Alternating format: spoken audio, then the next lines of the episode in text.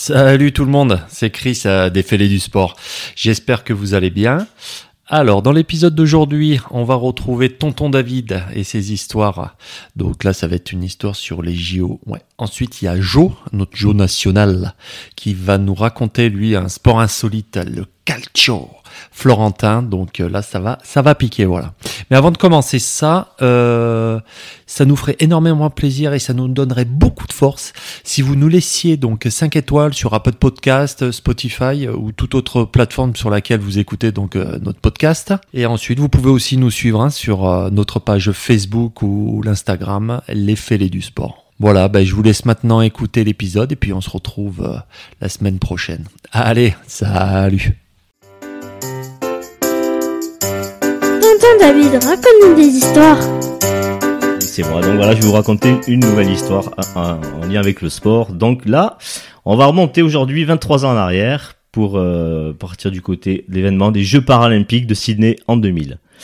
Alors le 18 octobre 2000 exactement s'ouvre la 11e édition des Jeux paralympiques dans la capitale australienne.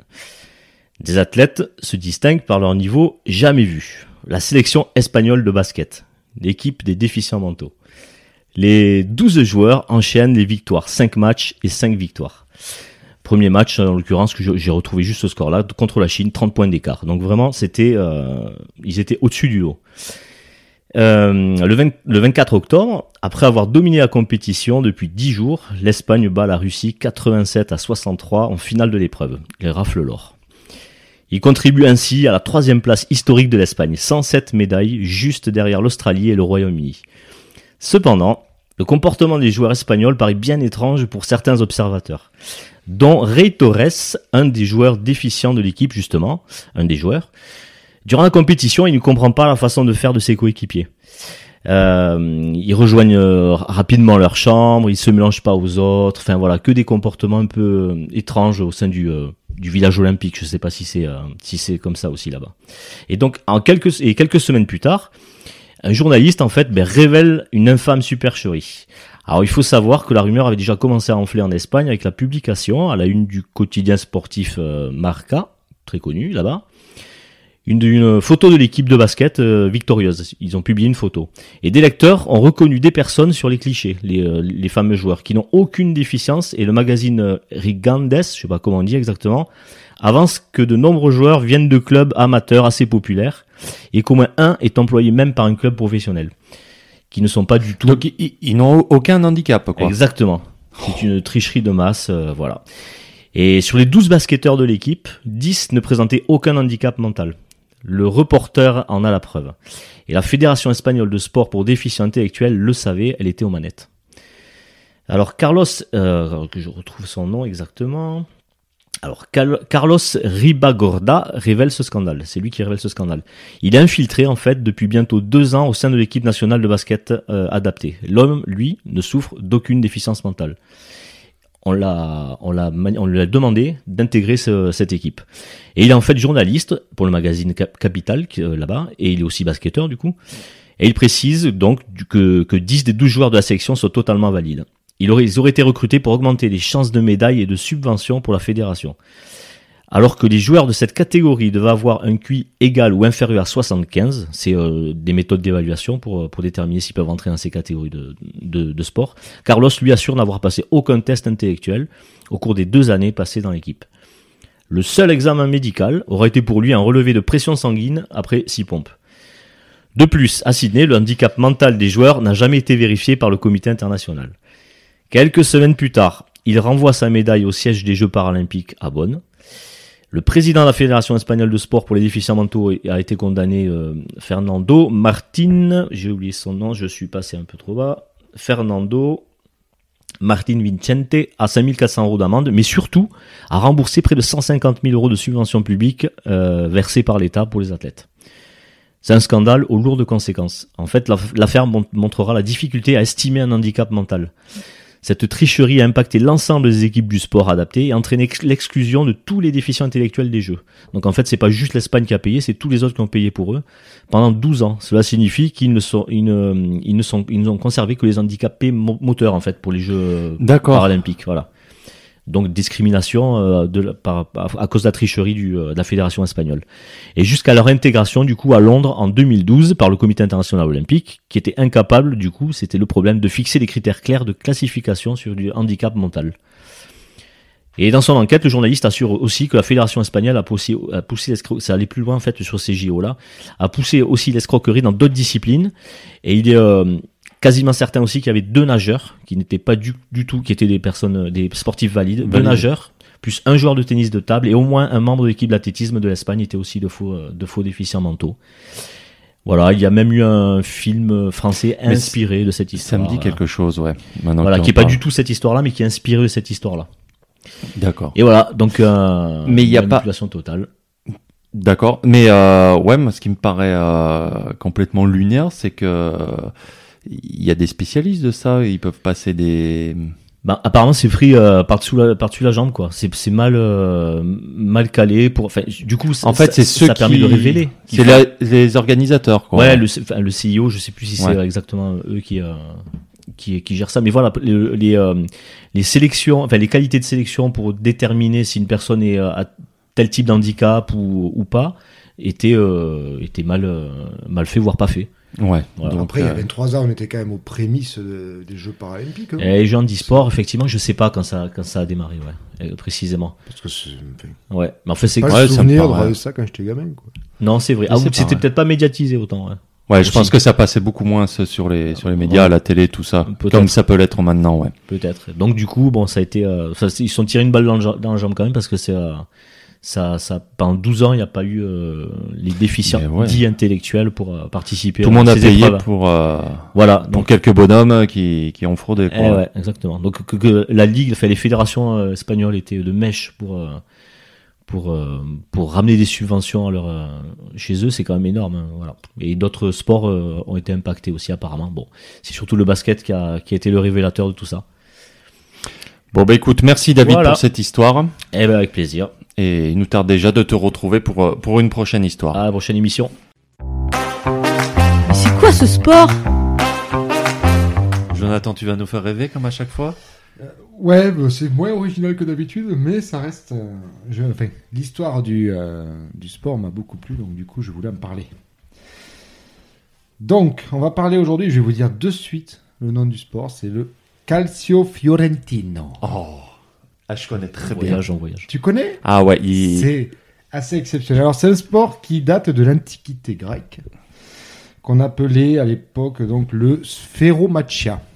Il a été repris euh, durant donc la, la- la- la suprématie romaine, donc l'Antiquité romaine, tout ça, euh, par les Romains eux-mêmes, et s'appelait le harpastum. Alors, il faut savoir que harpastum, ça signifie littéralement déchirer avec force. Plutôt joli, hein, comme nom, c'est sympa. Euh, et était principalement joué par les légionnaires avant de disparaître pendant une longue période. Alors il se dit que pendant le Moyen Âge, certains y ont joué, etc. Mais on n'a pas trop de... euh, historiquement, on ne sait pas trop. Mais c'est en 1580 que Giovanni de Bardi, Oh. un comte de Fiorentina, officialise les règles et nomme le sport le Calcio Fiorentino. D'accord. Tu, tu es italien un peu euh, Un petit peu, un tout petit peu. si C'est le côté de très loin. Très, très Alors, je vais vous énumérer les règles. À savoir, il y a un arbitre, six juges de ligne, d'accord, qui contrôlent le jeu avec un juge supplémentaire en dehors du terrain. Enfin, un arbitre considéré comme le maître du terrain surveille le déroulement du jeu et rétablit l'ordre en cas de problème majeur ou de tricherie. Alors, les règles. Il faut. Oh, Donc, nous avons un ballon rond, d'accord, de la taille d'un ballon de foot. D'accord. Et il faut l'amener dans le cas adverse. euh, donc, euh, au bout du terrain, il y a un filet qui fait tout le long du terrain. Il faut mettre ce ballon dans le filet. Sont interdits les coups de pied à la tête Oh, c'est dommage. et les deux contre un. C'est tout. Tout le reste est autorisé. D'accord. Donc, ce sont 54 joueurs, 27 contre 27. Dans une, arène, dans une arène équivalente à la superficie de deux terrains de mini-foot. Alors, je sais pas si vous voyez les terrains de mini-foot là. Ouais, Et le foot en salle, tout ça qu'en ville, là. euh, Oui, voilà, tout ce qui c'est D'accord. deux fois Ouais. comme ça. Alors, c'est c'est pas. eh, bon, tu mets, tu mets 54 joueurs là-dessus, c'est. Voilà, Compliqué, hein, vite hein, fait. compacté. Qui s'affrontent pour aller marquer donc un but de l'autre côté. Euh, chaque équipe est divisée en quatre lignes. Donc il y a quatre gardiens. D'accord? Tenez-vous bien, parce que là, là, là, là, ça devient compliqué. Trois défenseurs, cinq milieux et 15 attaquants. Donc, pour vous, pour vous donner une idée un petit peu de à quoi ça représente, les attaquants se neutralisent. Donc 15 contre 15, bien sûr en évitant de mettre un coup de pied dans la tête de l'autre et de se retrouver à deux contre un. C'est- Après, tous les autres coups Tous sont les autres coups sont permis. Il n'y a aucun problème. Euh, c'est vraiment Tous les jeu. ouais. coups, c'est euh, voilà, on y va, on y va et fort, très très fort. Donc euh, les attaquants se se neutralisent euh, pour ouvrir des brèches au milieu de terrain. Les milieux de terrain doivent passer les autres milieux de terrain. Pareil, hein, c'est affrontement. Les défenseurs et aller battre les quatre gardiens qui sont les oui les quatre gardiens qui essayent de garder le but. D'accord. Tu marques un but en fait. euh, Tu marques un but. ouais. Au pied, à la main? Il y a, y pas la de règle. tête, au pied, à la main, avec le cul, Ouais. avec tout, tout ce, que, ce que tu veux. Il n'y a aucun problème. Alors aujourd'hui, seule la ville de Fiorentina accueille ce sport antique tous les ans pendant une période de 10 jours. Pendant ces 10 jours, nous, nous assistons à trois matchs seulement parce qu'en fait, la, la règle veut que les quatre quartiers de la ville Ouais, ouais, ouais. s'affrontent. Donc il y, aurait- il y a deux demi-finales et une finale. Et tous les ans, ça tourne par rapport aux affrontements sur les demi-finales. C'est l'événement le plus attendu après Noël car la ville entière est déguisée aux couleurs de leur quartier respectif et c'est une fête incroyable qui se déroule pendant 10 jours sur toute la ville. Mm. C'est vachement suivi tout ça. Par contre, alors au niveau des blessés, c'est assez spectaculaire. Ouais. C'est d'une violence extrême. C'est reconnu comme c'est reconnu comme étant le l'un des sports les plus violents euh, qui existent. Alors, je connaissais. Tu, tu vas parler ou pas du reportage, non? Alors, Non. il y, a- il y a sur Netflix, Ah. euh, ça s'appelle Sport d'ailleurs. Ça y est toujours. Et il y a justement sur ça. Et euh, enfin, c'est fascinant dans le chose où c'est pas le sport en lui-même, mais c'est tout comme tu dis l'attrait avec euh, tous Oui. les quartiers. Euh, tout c'est une fête immense. Et comme tu dis, les blessés, les demi-finales Ah, sont souvent. Et mais les gars, ils, ils sont prêts à tout Ils jouent quoi, leur pour se- en fait, c'est ça, c'est une tradition. en fait. Culturellement, ouais, c'est ancré en- entre eux et c'est très très fort. Et je euh, sur Netflix, franchement, Ah c'est bah un ouais, beau doit- reportage. ouais, Ouais, ouais. j'irai, ouais. Moi, j'ai trouvé pas mal de vidéos euh, sur YouTube. Non, non, mais c'est impressionnant, c'est des fous, vraiment impressionnant. Ouais. Ouais, ouais, ouais. C'est ça, ça, ça se met des marrons à tout va, des plaquages, des retournés. Des... Ouais, ouais, ouais. C'est- Et les corps après ils en font quoi quand euh, À la science. Les Ah, enterres là. dans- Non, je, non. crois, je crois qu'il y a une histoire comme quoi quand le gars est à terre, il ne peut plus bouger. Ouais, Et ouais, celui ouais. qui l'a mis à terre ne peut plus bouger non plus. Il y a, a- voilà, il y a une règle un peu comme ça où, pour euh, justement ouvrir, ouvrir des brèches ouais, et pouvoir faut marquer des- des... ouais. Parce que bon, j'imagine bien qu'on peut pas marquer de but sinon. Non, mais c'est clair.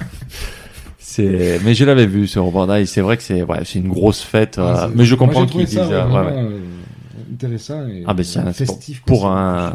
C'est ancestral quoi en fait aussi, c'est ça. Ouais. c'est Ah oui, c'est ça, vraiment ouais. de antiquité quoi. Ah ouais. C'était un sport. Eh bien, écoute, merci Joe de, de nous avoir parlé. Merci. Donc, on peut retrouver euh, des liens. Bon, on vous, vous partagera un petit lien de de- d'une vidéo sur le catch show et je vous dis ouais d'aller voir sur euh, sur Netflix ouais le le reportage sport d'ailleurs où vous aurez plein de sports et, et c'est le premier épisode je crois le calcio euh, Ah ouais, voilà. Calcio Fiorentino. calcio fiorentino ah